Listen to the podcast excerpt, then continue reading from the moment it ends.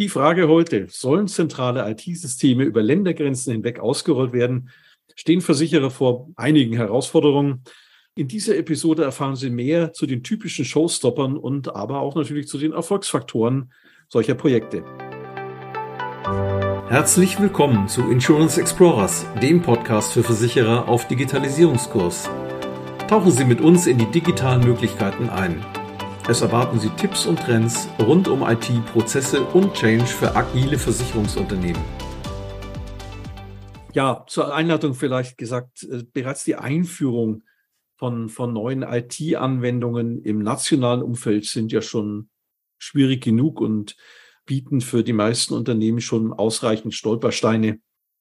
Jetzt ist es aber bei internationalen Rollouts äh, noch mal ein bisschen anders. Die haben ihre eigenen Besonderheiten ja, es wird eigentlich nur schwer akzeptiert, wenn der Implementierungsprozess nicht reibungslos abläuft, weil es dann hakt im Getriebe und äh, dann wird es abgeschoben aufs Produkt, wie auch immer. Und deswegen heute ganz spannend, worauf es dabei ankommt. Darüber spreche ich heute mit meinem lieben Kollegen Ulrich Leitner. Er ist mit langjähriger Beratungserfahrung, hat acht Jahre, war er Berater im, im Bereich IT-Versicherung mit Schwerpunkt Bestandsführungen, eineinhalb Jahre SAP AT-Berater im FSI-Umfeld. Ähm, seit mittlerweile 15 Jahren ist er bei der Convista und war immer im Bereich Versicherungen, IT-Bestand äh, unterwegs. Aktuell ist er Managing Director der Convista Österreich und Partnermanager für SAP. Und ja, seit rund 25 Jahren hat er eben Erfahrung im Bereich Einführung von Versicherungssoftware, äh, eben auch im internationalen Umfeld. Hallo Uli, herzlich willkommen und schön, dass du da bist. Hallo Matthias, äh, vielen Dank für die Einladung, freut mich sehr. Ja, Uli, also das ist die, die Frage ist, warum zentrales Rollout von IT-Systemen in anderen Länderorganisationen? Warum macht man das überhaupt? Ja, ich glaube, die Motivation dahinter ähm, hat immer zwei, äh, zwei große äh, Kernthemen. Das eine ist natürlich äh, das Thema von Synergieeffekten. Ähm, also man versucht, IT äh, zu vereinheitlichen, um nicht in jedem Land ein eigenes System und eine eigene Lösung betreiben zu müssen, sondern das auf eine Schiene zu bringen. Und das zweite äh, große Thema, das man damit natürlich immer verfolgt in großen internationalen Konzernen, die über die Jahre gewachsen sind, ist das Thema Transparenz. Ne? Also, und ich glaube, die zwei Sachen sind die großen Treiber ähm, hinter, den, hinter diesem Vorhaben, die große internationale aufgestellte Versicherungsunternehmen machen. Meine, du hast jetzt schon, haben wir ja gerade gehört, äh, schon viele Jahre äh, Versicherungserfahrung und jetzt ist die Frage so im internationalen Umfeld, was, was sind aus deiner Erfahrung raus eigentlich die, die typischen Herausforderungen, die in der Internationalität begründet liegen? Ja, also ein bisschen habe ich mich ja vorbereitet natürlich und habe mal kurz darüber nachgedacht. Die üblichen Faktoren, die man so kennt mit Doppelbelastung im Fachbereich und so weiter, die sind natürlich auch im, im, im internationalen Umfeld immer ein Thema. Ähm, aber ich glaube, man kann es auf drei große Sachen eingrenzen oder runterbrechen, die da äh, große, eine große Rolle spielen. Der erste Punkt äh, ist das Thema, äh, in Österreich würde man jetzt sagen, no nah, ne, aber das große Thema ist die, die Sprache. Ähm, da gibt es halt irgendwie letzten Endes zwei Aspekte. Der eine ist der, den man wahrscheinlich auch ein, ein, Risiko ist, dass man ein, am einfachsten mit, mitigieren kann. Das ist das Thema, dass Leute halt einfach nicht in der Art und Weise und in der Qualität Englisch sprechen, wie sie das äh, für das, für das Projekt tun sollten. Dem kann man natürlich schon rechtzeitig vorbauen, indem man äh, die, die Teams schult, die Teams auch schon vorher Aufgaben in englischer Sprache erledigen lässt ähm, und, und dadurch eben, äh, sage ich mal, schon die für das, für das Projekt vorbereiten.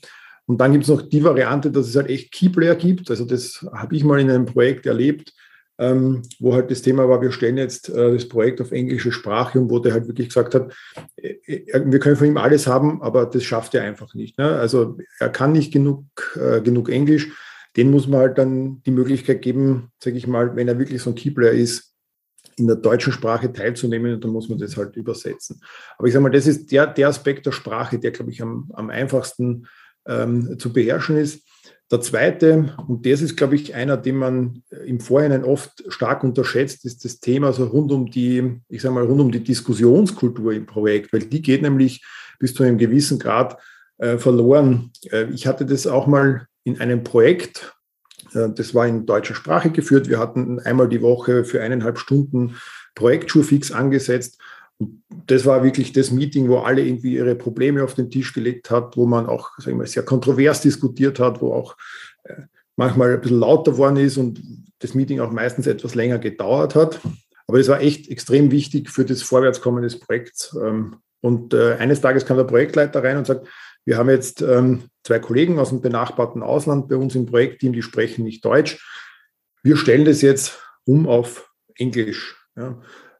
In dem Moment war das eine 30-minütige Frontalunterrichtsveranstaltung, ähm, in dem eigentlich keine Diskussionen mehr aufgekommen sind und auch die Themen, ne, also es war natürlich schnell fertig, das war für manche auch ganz gutes Meeting, aber die Probleme, die man eigentlich vorher da aufgebracht hat und über die man dann gesprochen und auch versucht hat zu lösen, die sind eigentlich immer auf der, äh, auf der Strecke geblieben. Warum? Das kennt wahrscheinlich auch jeder von uns wenn ich erstmal vorformulieren muss, das, die Frage oder das Thema, das ich jetzt äh, aufgrund der Diskussion habe in Englisch, bis ich das formuliert habe, ist das, ist das Meeting schon zwei Agendapunkte weiter und, ähm, und das Thema kommt nicht mehr, nicht mehr zur Sprache. Also ich glaube, das ist ein Aspekt. Sprache, wie gesagt, aufgeteilt in diese zwei Aspekte mit, man muss halt irgendwie schauen, dass die Leute entsprechend gut sprechen und dann aber auch irgendwie das Thema, ähm, die Gefahr, dass die Diskussionskultur dabei verloren geht. Ich habe irgendwann mal gelernt, verstanden heißt noch nicht einverstanden. Das ist natürlich schwieriger, wenn es dann noch mehrsprachig ist. Das heißt, wenn man so gar nicht genau weiß, hat er mich überhaupt verstanden? Also da, da bin ich noch ganz weit weg vom Einverstanden. Ne? Das ist, glaube ich, ein, ein Thema, dessen man sich äh, bewusst sein muss, wenn man in so ein internationales Projekt startet. Ein zweites Thema, ähm, und da wird es, glaube ich, äh, schwieriger und da geht es dann wahrscheinlich auch an den, an den Kern der Probleme in solchen Themen, und in solch internationalen Rollouts ist das Thema rund um, ich, ich nenne es immer Commitment. Also diese Themen, die ich vorhin gesagt habe, ne, was sind denn so die, die Treiber hinter solchen ähm, internationalen Rollout-Projekten, also so, so Sachen wie Transparenz, Synergie, Time to Market bei den Produkten und so weiter und so fort. Die stellen natürlich auf allen Folien und da nicken auch immer ähm, alle Verantwortlichen dazu, auch in den Subsidiaries. Ja, aber dazu nicken und äh, dazu committed sein ist ein großer Unterschied. Und meine Erfahrung ist da halt die, die sitzen 1000 Kilometer entfernt irgendwo von der, von der Holding, werden an ihren eigenen Zahlen gemessen und haben eigentlich irgendwie überhaupt keine Lust, sie irgendwie groß reinreden zu lassen, wie sie ihr Geschäft machen sollen und so weiter. Ne? Ähm, das führt dazu, dass die das zwar auf Folien irgendwie so äh, benicken, ja, aber in, in der Tat dann, äh, wenn Sie das mit, Ihren, äh, mit Ihrer zweiten und dritten Führungsriege besprechen, dann einfach ähm, es eigentlich auch so transportieren, dass Sie sagen, mir ist das eigentlich gar nicht so wichtig und äh, wir müssen darauf schauen, dass unsere Zahlen stimmen. Und das ist aus meiner Sicht einer der fatalsten Fehler oder der fatalsten Probleme, die man in sowas hat. Denn wenn das nicht von oben her vorgelebt wird, ja, dann ähm, ist es so, dass das sich auf die operativen Einheiten in den Projekten überträgt, die ja sowieso schon das Thema haben, sage ich mal, jetzt in der lokalen IT und in den lokalen Fachbereichen, dass sie ja eher so Themen haben wie Jobangst, ne, wie, wie kriege ich denn, was heißt das für mich und so weiter. Und wenn dann auch noch, sage ich mal, diese, diese Vorbehalte, die man von Grund auf da auf den Ebenen irgendwie findet, dann noch durch das Verhalten des Managements irgendwie gepusht werden, dann, dann funktioniert das nicht. Und das führt halt dann dazu, dass den Fachbereich oder auch eine lokale IT mit wenig Enthusiasmus an dem Projekt, ähm, Projekt arbeitet und letzten Endes halt schon immer beim ersten, sag ich mal, kleinsten Go-Live, den man vorhat oder, ähm, oder, oder, oder Prototypen, am Schluss dann immer noch einen Showstopper aus der Lade zaubern und, äh, und das dann irgendwie, äh, sag ich mal, torpedieren. Und das Schlimmste aus meiner Sicht an dem Ganzen ist, dass das die Top-Manager aus der Holding oder aus der Zentrale oder wie man es auch immer nennen will, dass die das eigentlich wissen. Ja? Und ähm, dass die das Problem genau kennen, dass die nicht committed sind und wissen, dass die sehr mal, veränderungsresistent sind und glauben, sie können diese, sage ich mal, Transparenz, Synergie, Prozessvereinheitlichungen und so weiter über ein reines IT-Projekt in diese Organisationen tragen. Ich glaube, das steht in jedem, in jedem Lehrbuch Projektmanagement steht drinnen, versuchen Sie nicht Change-Projekte über IT-Projekte abzuwickeln, weil das geht immer schief. Aber genau das, nach meiner Erfahrung, der, des Pudels Kern bei dem, bei dem Thema des äh, rund um Commitment ähm, des, des Managements und dann halt übertragen auch auf die operativen Einheiten. Ich stelle mir das echt schwierig vor, weil das ist ja so wenn ich jetzt in einem Land bin, in dem keine Diskussionskultur herrscht, dann ist es meistens und in Unternehmen auch nicht so. Und ähm, das heißt, äh, es wird kein Widerspruch, man alle gucken auf den, auf den Ranghöchsten. Und wenn der was sagt, ist gut. Äh, wenn der nichts sagt, hält man die Klappe. Das bringt dich natürlich im Projekt nicht wirklich weiter, weil das birgt hohe Risiken, weil da haben wir dann genau die Landesfürsten, ähm, die jeweils versuchen, ihre Pfründe zu, zu bewahren und dort auf der einen Seite natürlich sagen, ja, Transparenz finde ich super, wenn ich weiß, was die anderen machen, aber das, was ich mache, möchte ich weiterhin so am liebsten in einem männlichen äh, der Verschwiegenheit und äh, wo ich nur die Ergebnisse transportiere, das wäre mir am liebsten. Das sagt natürlich laut keiner, aber da musste ich vorhin dran denken, als du das angesprochen hattest. Ganz schwierig wird es dann natürlich in so einer Situation, wo der eine, auf den alle schauen, in Richtung ähm, Management, zentrale Holding das eine tut ja, und aber das andere weitergibt. Ja, weil dann, dann ist das, das Chaos und der Misserfolg vorprogrammiert. Wenn der in beide Richtungen gleich agiert, kann es auch gut funktionieren. Ne? Das muss man auch sagen. Ja, also wenn es den einen gibt, auf den alle schauen, ähm, dann ähm, ist auch so, dass der, der ist, der die Richtung vorgibt. Äh, und wenn man den gewonnen hat, dann äh, hat das Projekt damit gewonnen äh, ausgesagt hast. Aber die Frage ist, die sich mir dann stellt, ist, wie geht man denn mit diesen Kritikern und Zweiflern um? Weil letzten Endes ähm, jeder, jeder Widerstand ist ja immer bei jedem Projekt schädlich, weil er bringt dich nicht weiter, er behindert und gefährdet auch den, den Erfolg. Und wie geht man denn mit solchen Kritikern und Zweiflern am besten um? Hast du da ein Rezept für uns? Ja gut, also auch da wieder ein, ein ähm, ein immer passendes Rezept gibt es, gibt es nicht. Ähm, ich habe das natürlich auch an, an vielen Stellen erlebt. Ähm, ein Thema ist natürlich schon immer letzten Endes äh, die, die Zielvorgabe für den jeweiligen, äh, für den jeweiligen Mitarbeiter oder, oder Manager eben. Das macht schon einen großen Unterschied. Das habe ich auch mal erlebt. Bereichsleiter für eine bestimmte Sparte der eigentlich immer am Ende des äh, Implementierungsquartals dann ähm, zehn Showstopper gefunden hat, äh, die halt dann dazu geführt haben, dass man doch nicht live gehen konnte. Ähm, und den hat man dann eben in weiterer Folge entsprechend, sage ich mal, ähm, in Incentivierungsmodell umgestellt, ähm, sodass äh, das für ihn dann auch wirklich ein merkbarer äh, Vorteil war, wenn das Projekt äh, live geht. Und äh, damit hat man zum Beispiel an der Stelle das äh, bis zu einem gewissen Grad in, in den Griff bekommen. Dann ist halt der Punkt, wo ich sage, dort, wo es über Zielsteuerung nicht funktioniert, muss man halt durch, sage ich mal, äh, zugehen auf die Menschen, erklären und so weiter, das versuchen, das Commitment, das Commitment zu erreichen. Ähm, das braucht Zeit. Ähm, ewig Zeit hat man halt auch nicht. Also das heißt, wichtig ist, Perspektiven zu schaffen. Genau.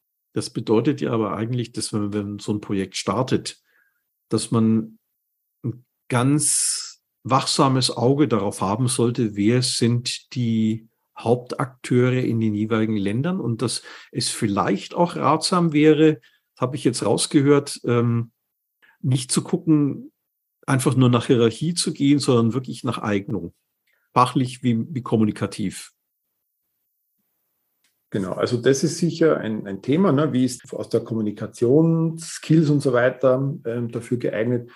Ich habe aber die Erfahrung gemacht, dass ein, ein Punkt, äh, bei dem relativ wichtig ist, nämlich dass man da im, äh, also vor allem wenn man jetzt im Fachbereich schaut, aber auch wenn man letzten Endes Richtung lokale IT schaut, dass man sich einen Kollegen oder eine Kollegin da äh, versucht zu etablieren, die einerseits zwar in diesem Unternehmen schon ein gewisses Standing hat, ne? weil also ich kenne auch den Versuch, dass man sich einfach neue Leute für das Projekt äh, in das Unternehmen holt und die dann praktisch diese Implementierung äh, begleiten.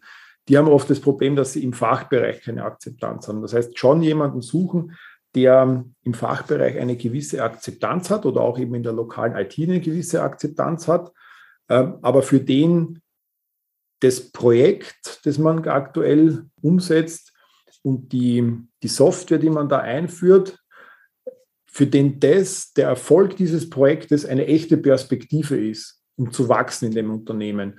Das funktioniert, ähm, das funktioniert am besten, weil der hat dann einfach, sage ich mal, automatisch beide Seiten im Kopf. Ne? Der weiß, er, er will mit dem, mit dem Erfolg dieses Projektes dann auch in seinem Unternehmen weiterkommen. Das heißt, er kann nicht einfach eine Lösung propagieren, die dann später eigentlich nicht getragen wird. Aber er weiß auch, das Projekt muss Erfolg haben. Deswegen ähm, muss er auch dafür Sorge tragen, dass das, äh, dass das Projekt gut vorwärts kommt. Ne? Ein dritter Punkt, den man der ist dann etwas nüchterner wieder, sage ich, aber ich glaube, den man auch nicht unterschätzen sollte. Äh, das ist das Thema so rund um Regulatorik und Datenschutz. Ne? Und das ist etwas, da sollte man meiner Meinung nach immer schon unabhängig davon, wie man jetzt, sage ich mal, Implementierungsprojekte in den jeweiligen Ländern plant, rechtzeitig äh, einbinden, weil das können relativ schnell echte Showstopper werden. Ähm, also ich habe da zwei Sachen erlebt. Man hat sich in so einem internationalen Projekt eine relativ äh, Systemlandschaft äh, überlegt, die irgendwie zentral gehostet und zentral gemanagt wird, bis man dann irgendwie kurz vorm Rollout in einem Land stand und dann die lokale Datenschutzbehörde kam und sagt, es kommt gar nicht in Frage, dass produktive Daten eines Versicherungsunternehmens in unserem Land auf einem System liegt, das nicht in unserem Land ist. Ja? Und damit war das erstmal erledigt, der Rollout da hatte man das Glück, dass die dann eineinhalb Jahre später der Europäischen Union beigetreten sind und das dann andere Regulatoriken gegriffen haben und man das ausgesetzt, ausgesessen hat sozusagen. Und ähm, das andere ist diese zum Beispiel so eine Thematik, dass man bei uns ja äh, in Lebensversicherungen Abschlusskosten durchaus transparent äh, in die Prämien reinkalkuliert und dass aber genau dieses Umlegen von Abschlusskosten in ähm, manchen Ländern schlichtweg in der Art und Weise verboten ist. Ne? Das heißt, das sind so zwei Beispiele, wo man sagt, da muss man echt frühzeitig drauf schauen, weil sonst wird es an der Stelle eher, eher schwierig und man läuft irgendwie in eine Showstopper rein, den man dann auch nicht irgendwie ganz, ganz schnell wegkriegt. Ne? Und äh, in dem Kontext finde ich auch noch immer relativ wichtig, äh, vor allem auch wenn es darum geht, um Aufwandsplanungen, solche internationalen Rollouts versucht man ja meistens über irgendwie eine Art Template-Ansatz abzuwickeln. Und da gibt es halt einen Aspekt, der aber halt einfach übers Template im Regelfall nicht funktioniert. Das sind so lokales Reporting. Also ich denke, da in Deutschland, glaube ich, ist, ist das der BaFin zum Beispiel, bei uns ist es die FMA, die Finanzmarktaufsicht, wo eben sehr individuell Dinge an Behörden gemeldet werden muss, auch auf einem sehr, äh, äh, sage ich mal, hohen Detailgrad. Und da muss man zumindest mal in der Aufwandsplanung auch rechtzeitig drauf schauen, weil das ist etwas, was über die Abbildung, äh, übers Template nicht funktioniert. Du hast mich gefragt, was sind aus meiner Sicht so die, ähm, die Hauptstolpersteine? Gibt es noch viele mehr, aber wenn ich es mal irgendwie so zusammengruppieren soll und, und einigermaßen kurz fassen soll, dann würde ich sagen, es sind so die drei Sachen rund um Sprache, dann Commitment und äh, regulatorische Themen Datenschutz. Jetzt ist ja so, also wir haben das oft erlebt, du hast vorhin ja auch gesagt, naja, Change mit IT ist, äh, sollte man nicht verwechseln. Man löst keine Prozessprobleme, indem man irgendwie eine Software anschafft. Da gilt dann wahrscheinlich auch der alte Spruch, a fool with a tool is still a fool. Und da ist jetzt die Frage, aber welche Rolle spielt denn dann die Struktur der IT bei solchen Projekten? Die spielt ja auch bei nicht internationalen ähm, Rollout-Projekten eine, eine große Rolle. Was, was meine ich damit? Interne äh, IT in Versicherungen sind ja meistens so aufgestellt, dass sie ihren Schwerpunkt in äh, Betrieb, Wartung und Weiterentwicklung von Software haben äh, und weniger in der, in der Einführung von, von, von neuen Lösungen. Ja. Das heißt, auch an der Stelle ist jede, jedes Versicherungsunternehmen gut beraten, bevor sie so ein äh, Projekt startet, ähm, die IT dazu zu bringen, sich in den Spiegel zu schauen und sagen, was, wo stehen wir eigentlich, ja, und was brauchen wir noch zusätzlich, damit wir, ähm, damit wir das, äh, was wir da jetzt aktuell vorhaben, die Projekte irgendwie äh, stemmen können. Ne? Dazu zählt natürlich einerseits, was brauche ich intern, aber auch, was brauche ich, äh, was ich extern. Also ähm, ich werde wahrscheinlich einen, einen, einen, guten Transformationsberater an dieser Stelle brauchen, der mir, der mir äh, hilft und mich durch diese, durch diese ganze Zeit äh, äh, begleitet. Im, Im, internationalen Kontext wird es dann natürlich noch schwieriger, weil man hat ja nicht nur also ich mal, die eigene schon bestehende IT, die man dazu bringen muss, ähm, hier entsprechend in diese Richtung zu arbeiten, sondern man trifft ja dort auf oder oft auf, auf lokale ähm, IT-Unternehmen oder IT-Abteilungen, die ihre eigenen Systeme haben, die lange schon zusammenarbeiten und so weiter. Und da ist natürlich dann auch irgendwie plötzlich nicht nur sich mal die IT-Fähigkeit gefragt, sondern eben auch dieses, ähm, dieses Managen des letztendlich auch des Changes, weil das Erste, was die natürlich dann auch haben, sind, das hatte ich vorhin schon mal irgendwo ähm, ja, ja, eher so eine Frage, was bedeutet das jetzt für mich? Ne? Wäre ich hier irgendwie meinen Job los, weil es jetzt irgendwie zentral gemanagt wird und so weiter und so fort. Und meine Erfahrung ist, die guten Leute, die dort lokal äh, in der IT sind, die braucht man äh, ohnehin. Ja.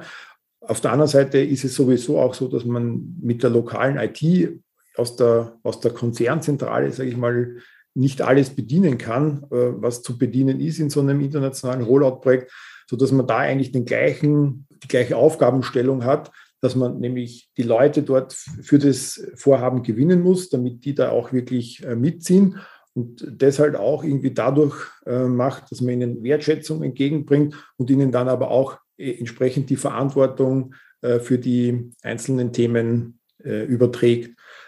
Und was vielleicht noch ein ganz wichtiger Punkt ist, den, das kann ich auch aus der eigenen Erfahrung berichten, IT-Abteilungen werden in solchen internationalen Projekten oft dazu getrieben, ich nenne es mal provokant, so sich zu Tode zu planen. Ich, ich, ich hatte das mal in einem Projekt oder in einem Programm eigentlich, das über wirklich mehrere Jahre, also ich glaube, Planungshorizont war damals irgendwie sechs Jahre angelegt waren.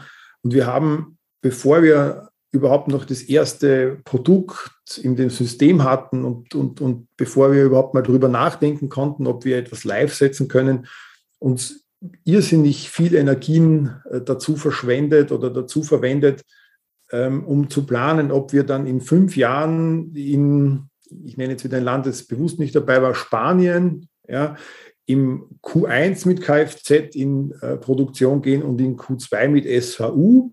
Ja, und was das dann für die Ressourcen bedeutet, wenn man es doch umgekehrt macht und so weiter und so fort. Das ist eine Übung, die nach meiner Erfahrung nach reine Energieverschwendung ist. Das sollte man nicht tun. Man sollte sich gewisse Rahmenbedingungen stecken und dann aber erstmal Schritt für Schritt äh, die, äh, die Go-Lives machen und aus denen wieder äh, lernen und dann das auf die auf Planung äh, übertragen, auf die, aber nicht irgendwie sich in so einem Programm, das über Jahre geht, sich schon Gedanken darüber zu machen, welche Sparte man im siebten Jahr in welchem Land, äh, in welchem Quartal ausrollt. Das bindet irrsinnig viele Kapazitäten ähm, und bringt das Projekt nicht vorwärts. Was unser Auditorium immer interessiert, ist, wir haben jetzt viele Themenbereiche aufgezeigt, wo man darauf achten sollte und wo sich die, die nationalen von den internationalen Projekten dann doch unterscheiden und man Augenmerk drauf haben muss. Aber was immer interessant ist, ist natürlich das Thema Handlungsempfehlungen. Also was empfiehlt jemand, der ein Vierteljahrhundert Erfahrung hat äh, in, dem, in dem Kontext?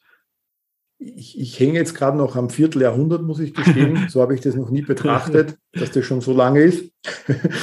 ähm, aber ähm, wenn du sagst, was sind die, die Handlungsempfehlungen, dann glaube ich, der wichtigste Ansatzpunkt, wenn man die drei Punkte, die ich genannt habe, Sprache, Commitment, Regulatorik, dann ist der wichtigste Ansatzpunkt, zumindest mal um die Rahmenbedingungen schon im Vorhinein zu schaffen, damit es erfolgreich sein kann, auf jeden Fall das Thema rund um das, äh, rund um das Commitment.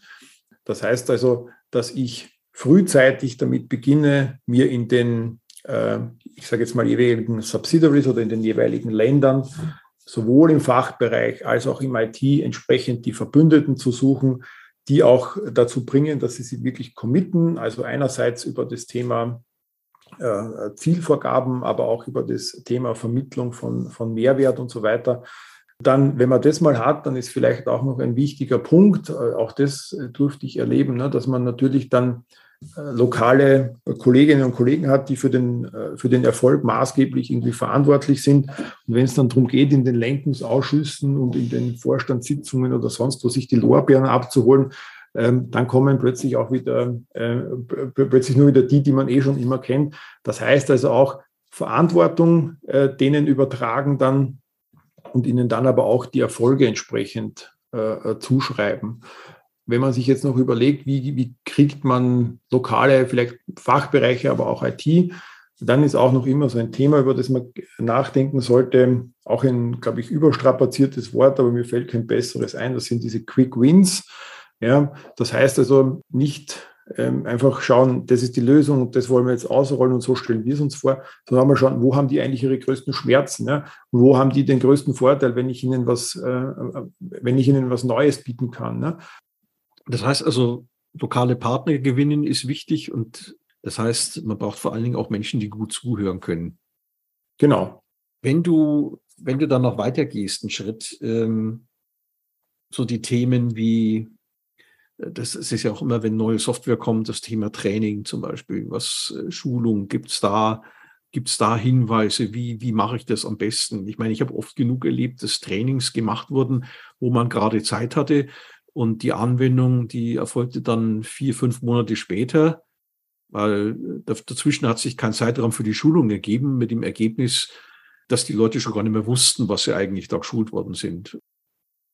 Am besten hat es mit den Schulungen immer dort funktioniert, wo man Leute hatte, also im Fachbereich, die im Laufe der Implementierung des Projekts schon äh, Teil des, des, Projekts waren und dann auch äh, begonnen haben, das, das, zu schulen mit dem Vorteil, dass die, das, dass die das, das System aus dem FF kennen, dass es Leute sind, die hinter dieser Lösung stehen, weil sie sie selber mitgestaltet hat und wenn man es schafft, die dann als Multiplikatoren ähm, sozusagen zu verwenden und die dann dazu zu bringen, dass sie zumindest mal die Trainer, die dann das in die ganze Breite tragen sollen, ähm, ausbilden und, und denen das äh, zeigen, wie sie das, wie sie das am besten vermitteln.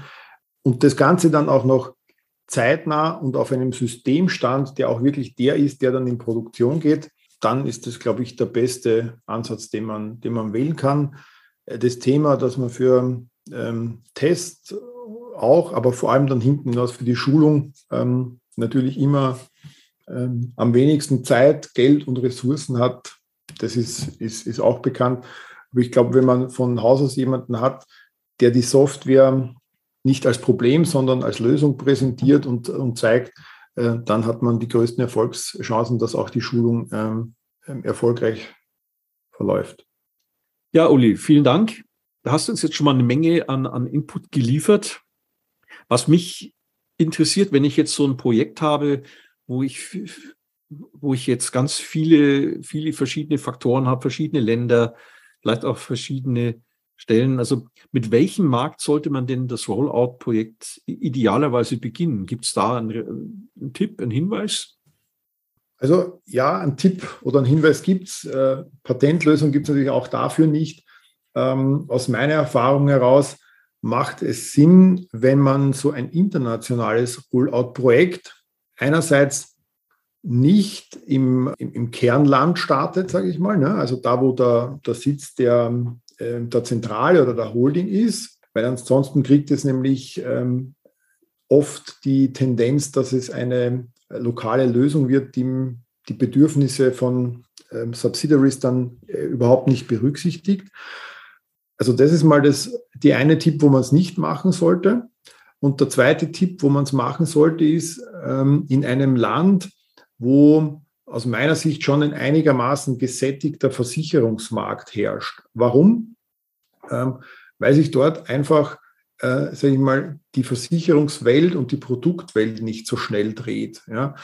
soll heißen, äh, wenn man das in einem Land macht, ne, wo, sage ich mal, echt noch ähm, die Abdeckung der Versicherung in der Bevölkerung sehr gering ist und also sage ich mal auch noch wirkliche Wachstumsraten ähm, äh, erzielt werden. Ja? Also nicht nur entlang der Inflation und äh, linke Tasche, rechte Tasche, einmal haben die mehr Kfz und äh, dann wieder die, sondern wo echt noch Wachstum da ist, dort ist meine Erfahrung, dass sich die Unternehmen, sage ich mal, sehr darauf ausgerichtet haben, schnell auf äh, Sachen am Markt äh, zu reagieren. Ähm, und da fällt es natürlich dann in so einem internationalen Umfeld, wo sehr viel Abstimmungsaufwände und so weiter nötig sind, das, das umzusetzen, ähm, weil da oft ja, sage ich mal, die Fragestellungen, die zum Projektstart sind, schon wieder andere sind, ähm, ähm als sie dann ähm, zum, zur Projekteinführung in Wirklichkeit sind. Insofern wäre mein, mein Ansatz zumindest mal, äh, in, wenn ich so in ein neues internationales Rollout-Projekt gehen würde, der, dass ich sage, nicht zwingend im Kernland, weil es ansonsten dann eine sehr äh, dominante äh, Lösung wird, die, die, Rücksicht, also die keine Rücksicht nimmt auf die äh, Bedürfnisse der anderen Subsidiaries. Und wenn ich dann aber in Subsidiaries gehe, dann eher irgendwas, wo ein einigermaßen gesättigter Versicherungsmarkt da ist, ähm, weil sich dort eben aus meiner Sicht oder aus meiner Erfahrung äh, die Welt nicht ganz so schnell dreht ähm, und man, äh, sage ich mal, mit den vorhandenen Rahmenbedingungen und Zeiten, die das letzten Endes braucht, äh, trotzdem gut zurande kommt. Das ist ein sehr interessanter Tipp, Uli, weil ich, ich glaube, die meisten Projekte beginnen tatsächlich dann in, da, wo die, wo die Holding ist. Und äh, aber das ist eine spannende Perspektive. Ich danke dir erstmal für diese Zeit, die du dir genommen hast. Äh, es war sehr, sehr spannend, äh, mit dir über dieses Thema zu sprechen. Äh, wenn ich die wesentlichen Punkte nochmal zusammenfasse, ähm, deine Top drei Punkte, die du genannt hattest, war einerseits das Thema Sprache, Kultur, das Commitment, das heißt von vornherein alle einzubeziehen, die Entscheidungswege berücksichtigen und, und zu wissen, wie man drin hat. Und last but not least die Regulatorik, äh, die insbesondere in, aus, aus EU-Sicht in einem Non-EU-Land noch eine ganz besondere Rolle spielt, aber auch sonst wichtig ist zu berücksichtigen.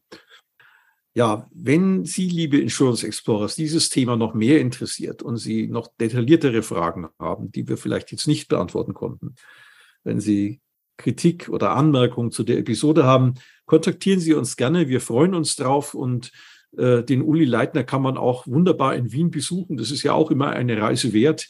Ähm, also sowohl persönlich als auch remote alles möglich. Ich freue mich drauf, äh, wenn wir uns hier wieder hören. Vielen Dank, Uli, und bis bald. Vielen Dank, Matthias. Vielen Dank für die Einladung. Auch mir hat es viel Spaß gemacht. Bis dann. Ciao, Matthias.